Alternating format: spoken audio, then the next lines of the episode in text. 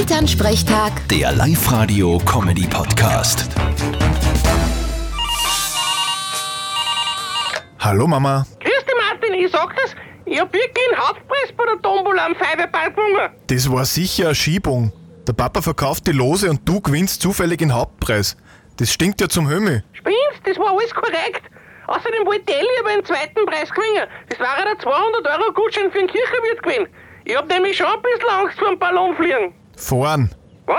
Es heißt Ballon fahren, nicht fliegen. Aber brauchst keine Angst haben. Overkommen ist nur auch jeder. Haha, das sagt grad der, der schon nervös wird, wenn er nur auf der Stellart da oben steht.